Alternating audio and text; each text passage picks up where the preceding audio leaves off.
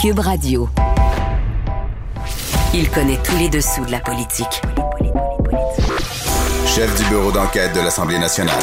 Antoine Robitaille. Là-haut sur la colline.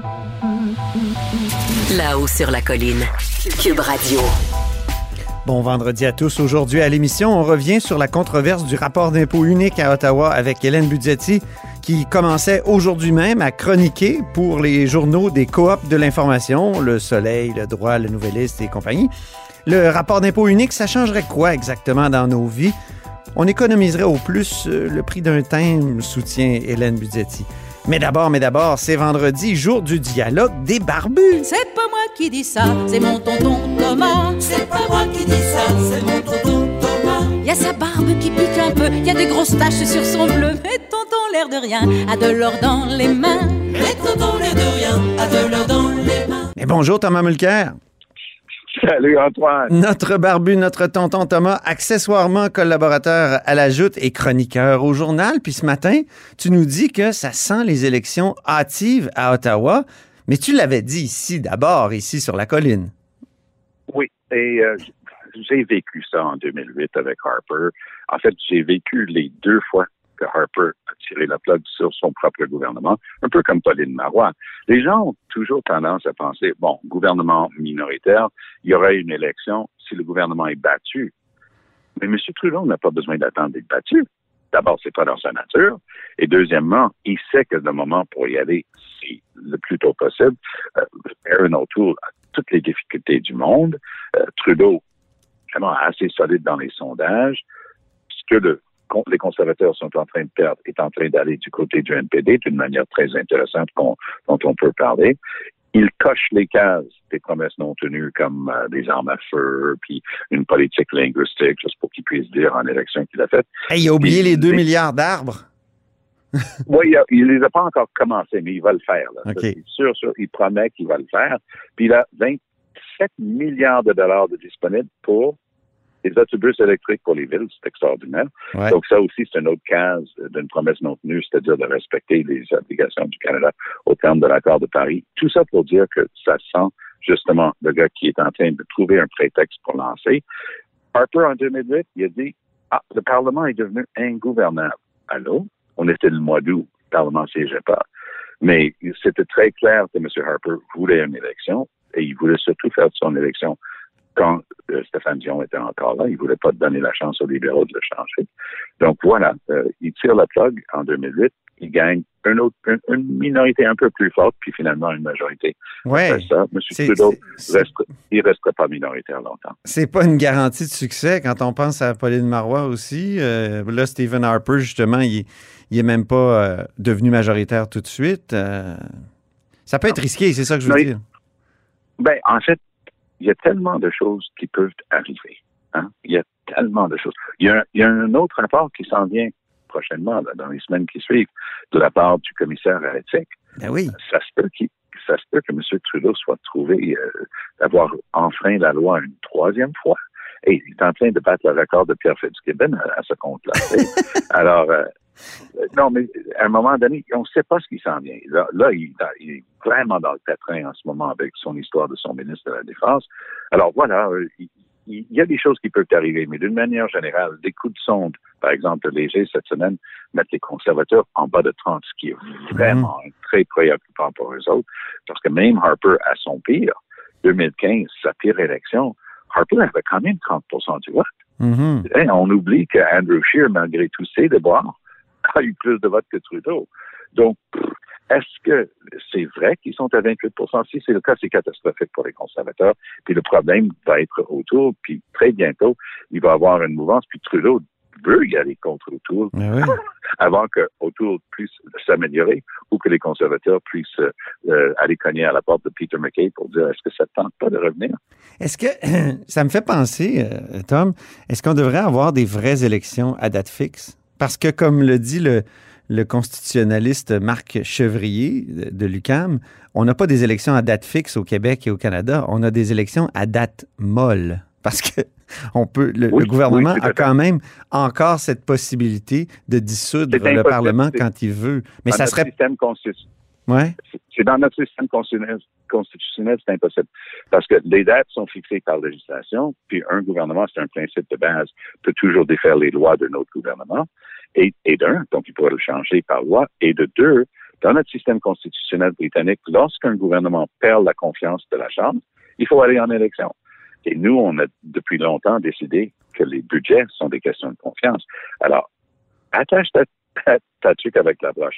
Trudeau va arriver avec un Oui, mais avec juste- d'ici une couple de semaines. Oui, Ju- Juste te dire que Marc Chevrier, il soulignait que euh, la mère des, des parlements britanniques, Westminster, et Oui, bien sûr. a, a pas cette possibilité-là, donne même pas cette possibilité-là au premier ministre. Avec, là, c'est des vraies élections à date fixe. Donc, c'est possible Ah non. le régime britannique. Ils n'ont pas le choix, là, euh, là-bas. Oui, ils ont le choix quand Nous, on est plus britanniques que les Britanniques. Tom.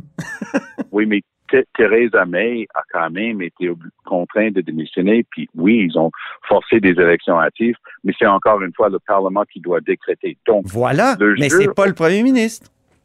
non, mais euh, justement, le jeu auquel Justin Trudeau et Pablo Rodriguez se sont livrés à l'automne pour empêcher une vraie enquête sur la fameuse histoire de We Charity, qui est l'objet de ce rapport qui s'en vient du commissaire à l'éthique, ben, ils ont dit, si vous faites ça, si vous créez ce comité-là, on va déterminer que c'est une question de confiance, puis il y aura des élections. Alors, les autres partis se sont dégonflés. En fait, ils savaient tous que euh, Jagmeet Singh allait faire la, la besogne pour eux autres, donc euh, il n'y a, pas eu d'élection. Mais Justin Trudeau, c'est pas le genre de gars à attendre d'être battu et laisser quelqu'un d'autre décider la date des élections. Lui, il va dire all in, j'y vais. Puis, il, il est en train de réussir son coup quand même avec les, les vaccins. Après, on a perdu quasiment deux mois là, de livraison. On a vraiment pris du retard. On est 50 quelquième au monde pour les, les vaccins per capita. C'est une honte. Oui, mais c'est rassurant dans- quand même de voir que probablement qu'il va, qu'il va gagner son pari de, de la fin Ah, septembre. Ah oui, il y a- il pff, moi je pense qu'en juin, toute personne qui va avoir voulu être vaccinée va, va l'avoir été, puis il y aura cette fameuse immunité de, de masse Ouais. dans, dans la population qui fera en sorte que Mais tu sais peut enfin qu'il y a croire- trois semaines, toi et moi, on se disait euh, c'est impossible, ça arrivera pas. Il semble bien que on a été trompé ou qu'il faut se détromper. Bon, en fait, oui, mais je vais me permettre de dire aussi qu'il y a une autre chose que l'opposition demande depuis bon, bien longtemps, c'est de voir les fameux contrats. Parce que c'est évident que si Moderna et Pfizer pouvaient dire Ah, désolé, vous n'en avez pas cette semaine, ah, désolé, il n'y en aura pas la semaine prochaine, c'est qu'on a écrit des contrats qui n'avaient pas de bon sens. On n'a Mhm. pas garanti un pourcentage de la fabrication jusqu'à concurrence de X millions de, de doses. Donc, les contrats est un problème. C'est pour ça qu'ils refusent de les livrer, de les rendre publics. Qui plus est, justement, est-ce qu'ils ont fait des concessions dans ces contrats? Est-ce qu'on est en train de payer plus aujourd'hui que ce qui avait été convenu au départ? On ne le saura jamais, à moins qu'un gouvernement futur les rende publics, parce que c'est sûr que Trudeau va pas les rendre publics. Mhm. Ben, oh, là, on, on se parle, c'est le matin. Là, ça va être diffusé, notre conversation, notre dialogue des barbus cet après-midi ou, et ce soir. Mais on vient d'apprendre que le vaccin Johnson Johnson est or- autorisé par Santé Canada. Ça en fait un autre euh, avec. euh, c'est- spectaculaire. Donc, euh, ça va peut-être Oui, encore. puis Johnson Johnson Ah, a de nombreux avantages. Oui, voilà. Johnson Johnson, c'est quelque chose de qui, qui est facile à manier, juste une dose. On n'a pas le gros débat euh, trois mois, 21 jours, quatre mois et ainsi de suite pour de- la deuxième dose. Alors oui, ça, ça va vraiment nous permettre justement d'aller vite. Puis, sais, Antoine, quand j'étais en politique pendant longtemps, il y avait une expression que tous les gens en politique à un certain niveau connaissaient, c'est que le public a une mémoire d'à peu près six semaines. Oui. C'est-à-dire qu'une très mauvaise nouvelle, là, dans l'esprit du public, ça dure pas une éternité. Mhm. Alors, c'est pénible de voir les conservateurs continuer de- de- d'essayer de, marteler les délais Pfizer et Moderna, tandis que AstraZeneca est là et maintenant euh, Johnson Johnson. Et dans, dans, dans trois semaines, quatre semaines, quand la plupart des gens commencent à être vaccinés, c'est la garde. Parmi d'autres choses, là, mais c'est- de la, la vieille histoire. Trudeau ça. va mettre un budget sur la table qui va être téméraire. Il va dépenser des centaines de milliards de déficit encore au cours des prochaines années. C'est ça qu'il va annoncer. Et il va mettre au défi les conservateurs de voter contre parce que la question de l'urne, la question qui va motiver l'électeur selon les libéraux, c'est de savoir est-ce que vous voulez un gouvernement qui s'est occupé de vous? On a mis des centaines de milliards sur la table pour aider votre famille. Tout le monde, il y a des millions de Canadiens qui avaient perdu leur job du jour au lendemain. On était là pour vous aider. Est-ce que vous voulez un gouvernement comme ça ou est-ce que vous voulez retourner à l'austérité Stephen Harper euh, avec euh, autour? Puis la réponse va être très claire, à mon point de vue. Oui, oui. Le, le harcèlement dans les services militaires, qui dit vrai, Tom? Gros dossier. Est-ce que c'est le ministre ou c'est. c'est euh, Moi, je, je- faisais très, très, très attention dans ce dossier-là parce qu'on avait un ombudsman qui disait qu'il lui avait dit. Mais est-ce qu'il y avait suffisamment de détails? Est-ce qu'il y avait ce qu'on, il y a une expression en anglais, un smoking gun. Est-ce qu'on a trouvé euh, l'arme de poing d'où sort un petit peu de fumée pour prouver que ça c'est, Hmm. ça c'est véridique? Et ce que j'ai trouvé qu'aujourd'hui, le Globe and Mail, euh, surtout toujours sous la, la plume de, de Libertium, euh, qui est de la presse canadienne, il y a un article euh, vraiment très clair qui confirme, c'est quelqu'un dans le staff, donc quelqu'un de très haut niveau dans le gouvernement de ministre de la Défense, Arjit Sajjan, qui confirme qu'il a bien reçu les documents parce qu'elle pose la question. Et sans le nommer, elle dit, est-ce que vous avez soulevé avec le conseil privé ce cas euh, d'un- d'un- d'une personne nommée par con- euh, ordre en conseil, un Hmm. décret du gouvernement. Donc, ça, c'est le gouverneur en conseil, pour reprendre les termes d'Ottawa, qui nomme le chef de la, de la Défense nationale. Donc, c'est évident qu'il savait. Et ce qui était futé, c'est que quand il a témoigné, il a juste dit, ah, j'étais aussi surpris que tout le monde. Ouais, mais ça veut pas dire que tu ne le savais pas. C'est une, une réponse savamment construite pour Voilà. pas mentir. Mais donc, j'ai l'impression, et euh, encore une fois, on va voir si le temps nous donne raison, mais j'ai l'impression que le ministre de la Défense nationale va être démis de ses fonctions très prochainement parce que M. Trudeau ne peut pas se permettre que ça vienne coller à lui. C'est une de ses signatures comme politicien de dire qu'il va agir toujours euh, avec célérité et, d'une manière concluante s'il y a des allégations de harcèlement sexuel euh, ou d'inconduite sexuelle, peu importe. Et euh, je pense que M. Trudeau n'a d'autre choix que de lui demander de, de quitter ses fonctions. On t'imagine en chambre réclamer la démission du ministre. Je sais pas pourquoi. moi, j'ai l'impression que M. Trudeau. euh, T'étais bon là-dedans, le il y, a, il y a un petit peu, il y a un petit peu de ça qui va coller à lui. Oui. Ah, Parce que la, la question devient après, mais, mais votre ministère, parce que le, le bureau du conseil privé, c'est le ministère du premier ministre. Et la réponse va être, mais vous saviez. Vous Ouais. étiez au courant, vous avez ça. été mis au courant.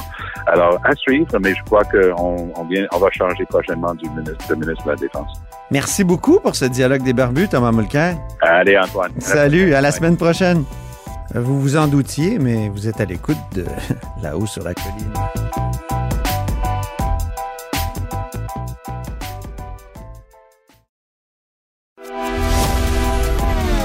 Grand philosophe, poète dans l'âme, la politique pour lui est comme un grand roman d'amour.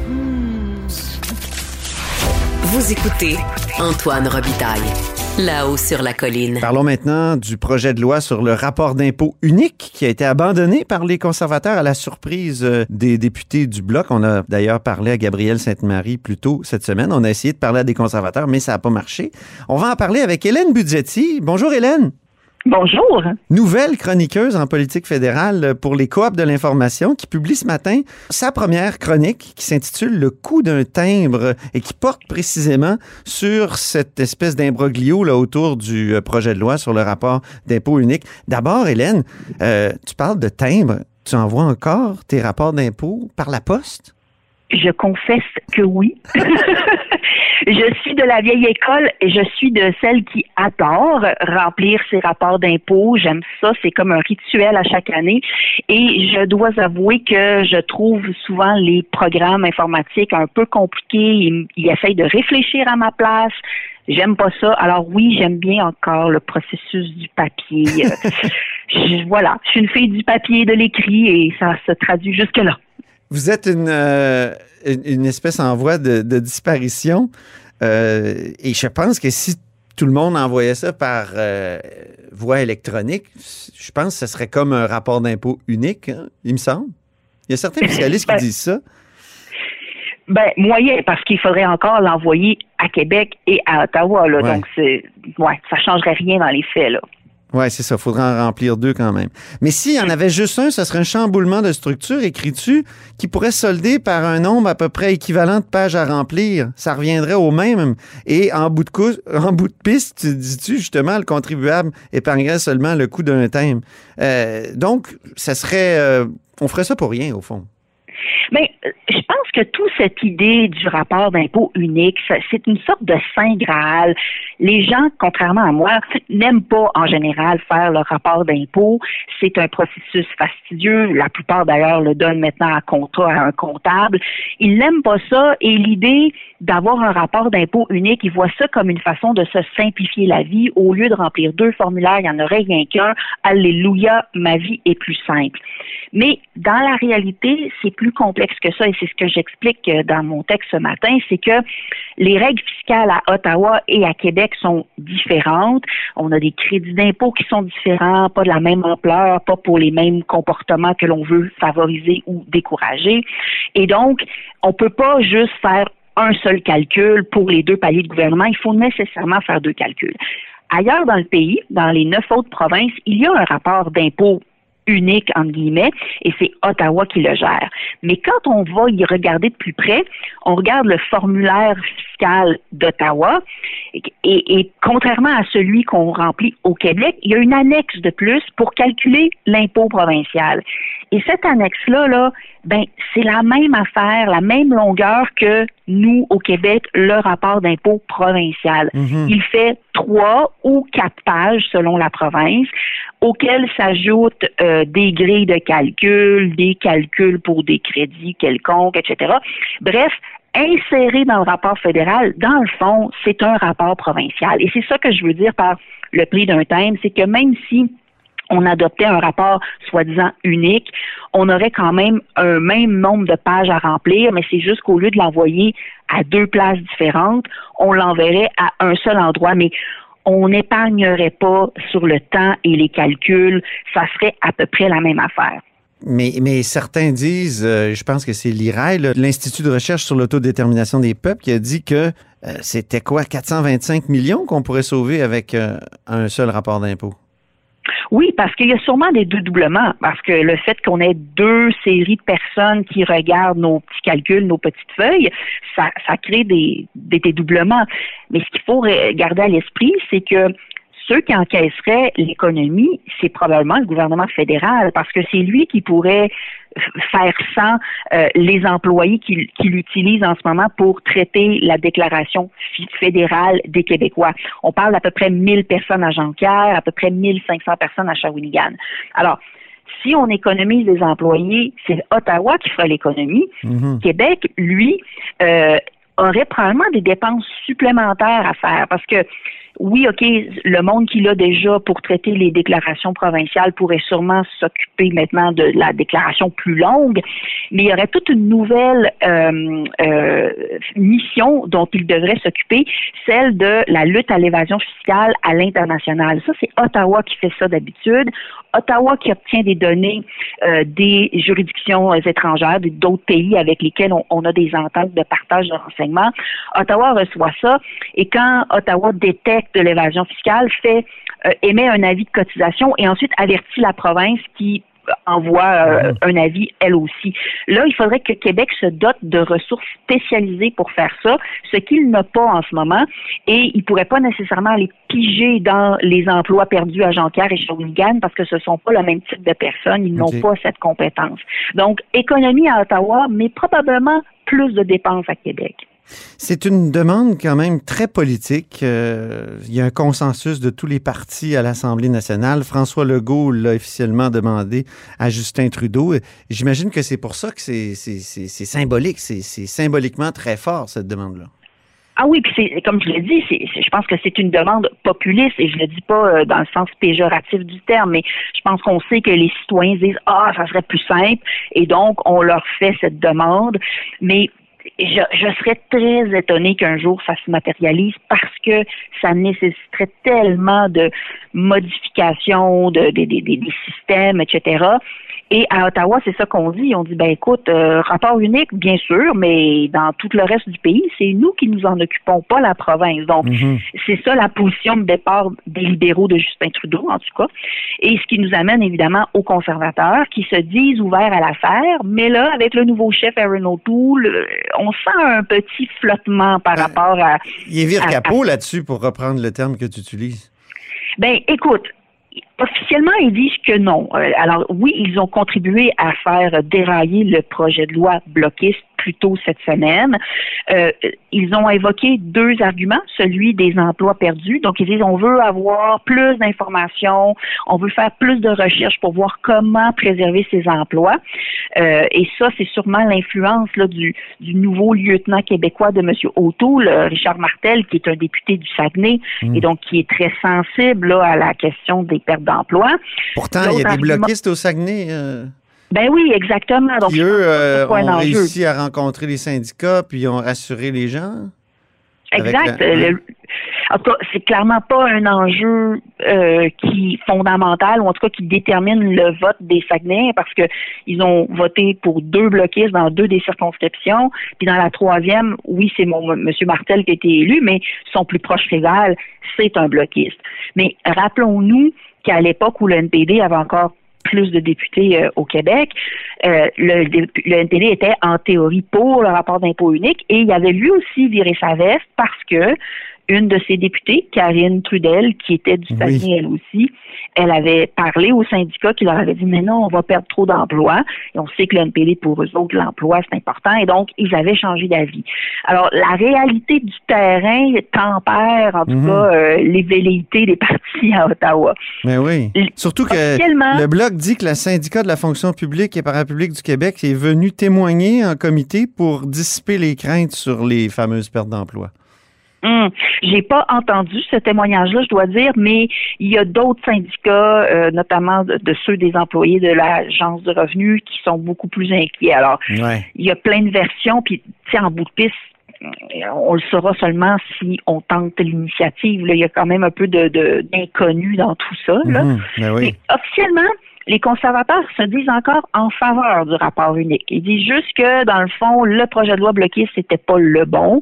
Je pense qu'aussi, ce qu'il faut garder à l'esprit, c'est que au Québec, les conservateurs essayent de faire des percées et là où ils veulent, veulent faire des percées, leur plus proche rival, c'est le bloc. Évidemment, ils sont en compétition pour les mêmes votes Ouais. ça leur tentait probablement pas de donner cette victoire-là aux bloquistes. Parce que si le projet de loi avait passé, là, euh, compte tenu qu'on est en situation minoritaire, bon, ça dépend quand aura lieu l'élection, mais il aurait pu aboutir euh, ce projet de loi-là parce que les libéraux font pas le poids. Alors, là, ça aurait été une victoire pour le bloc. Et est-ce que les conservateurs voulaient de ça? Pas vraiment. Mm. M. O'Toole veut faire campagne en disant on va être l'ami de M. Legault, on va, on va écouter M. Legault, on va lui donner ce qu'il veut. Et donc, on n'avait pas tellement envie de donner une victoire bloquiste, Ah oui. surtout en ce moment quand ça, tu sais, on, on parle d'autre chose. Parlons de Johnson et Johnson maintenant, euh, dont, le- vaccin a été accepté par Santé Canada. Il y a quelques semaines, on disait euh, Justin Trudeau, il réussira jamais à remplir sa promesse de vacciner tous les Canadiens qui veulent l'être euh, avant la fin septembre. Mais avec un nouveau vaccin comme ça, avec les doses qu'on reçoit, de plus en plus, on pense que ça va être possible. Et ça, ça sent les élections, non? Ça fait en sorte que ça peut être tentant pour lui d'aller en élection? Ah oui, absolument. Moi, j'avoue que j'ai toujours été sceptique face au scepticisme euh, de, vaccinal parce que je, je, je voyais bien la, la, la situation et effectivement, euh, on voit que c'est ça qui est en train de se passer. Là, ça fait qu'on quatre vaccins maintenant qui sont euh, approuvés au Canada. Les fonctionnaires ce matin, j'avoue que je n'ai pas vérifié, mais affirmaient que c'est on est la juridiction euh, qui a approuvé le plus grand nombre de vaccins différents dans le monde. Ah Comme je j'ai pas vérifié, mais c'est ce qu'ils affirment. Johnson Johnson, là, on n'a pas encore l'échéancier des livraisons. Ils vont nous être donnés plus tard aujourd'hui. Mais euh, en plus, c'est un vaccin à dose unique. Donc ça, c'est encore mieux parce qu'on n'a pas besoin de diviser par deux pour avoir le nombre de personnes euh, vaccinées. On commence à nager dans les vaccins et donc oui, ça nous laisse, ça nous réouvre la fenêtre printanière pour une élection. Euh, je pense que M. Trudeau nous a dit septembre, mais dans sa tête à lui, c'était clair que ça serait déjà plus tôt que ça. Puis là, avec ces quatre vaccins-là, et les dizaines de millions de doses qui arrivent, là, euh, euh, ça, ça, ça pourrait être encore plus tôt qu'on pense petite affaire que je veux dire là-dessus, on dit mhm. souvent ah c'est incroyable le Canada, on est on est loin là dans dans le classement des pays dans le monde qui ont vacciné le plus de personnes. Le dernier classement là, que j'ai vu, celui de l'université Oxford euh, hier soir, on plaçait au 55 55e rang. Plusieurs disent ça n'a pas d'allure, mais il faut prendre ça avec un petit grain de sel parce que j'ai regardé la liste plus attentivement. Et dans les pays qui nous devancent, donc les 54 autres qui arrivent avant nous, il y en a 19 là, que c'est des tout petits pays là, de moins d'un demi-million de personnes.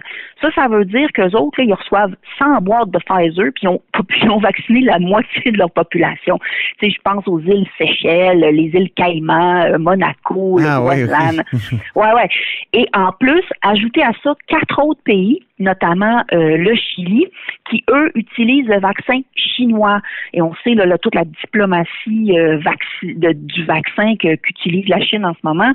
Euh, je suis pas sûre qu'au Canada, on avait le goût d'avoir le vaccin chinois. Alors, quand vous enlevez tous ces pays-là, ben on revient à peu près au 32e rang. C'est peut-être pas si mal, finalement. En tout cas, compte tenu surtout qu'il y a des dizaines et des dizaines et des dizaines de pays qui, eux, n'ont pas commencé du tout. Très bien, mais merci beaucoup Hélène Budgetti pour cette euh, chronique euh, et nouvelle chroniqueuse en politique fédérale pour les coops de l'information. Je renvoie à ton euh, texte de ce matin, le coût d'un timbre. Merci encore. Très gentil, au revoir. Et c'est ce qui met fin à la hausse sur la colline pour cette semaine. Merci d'avoir été des nôtres et n'hésitez surtout pas à diffuser vos segments préférés sur vos réseaux et je vous dis à lundi.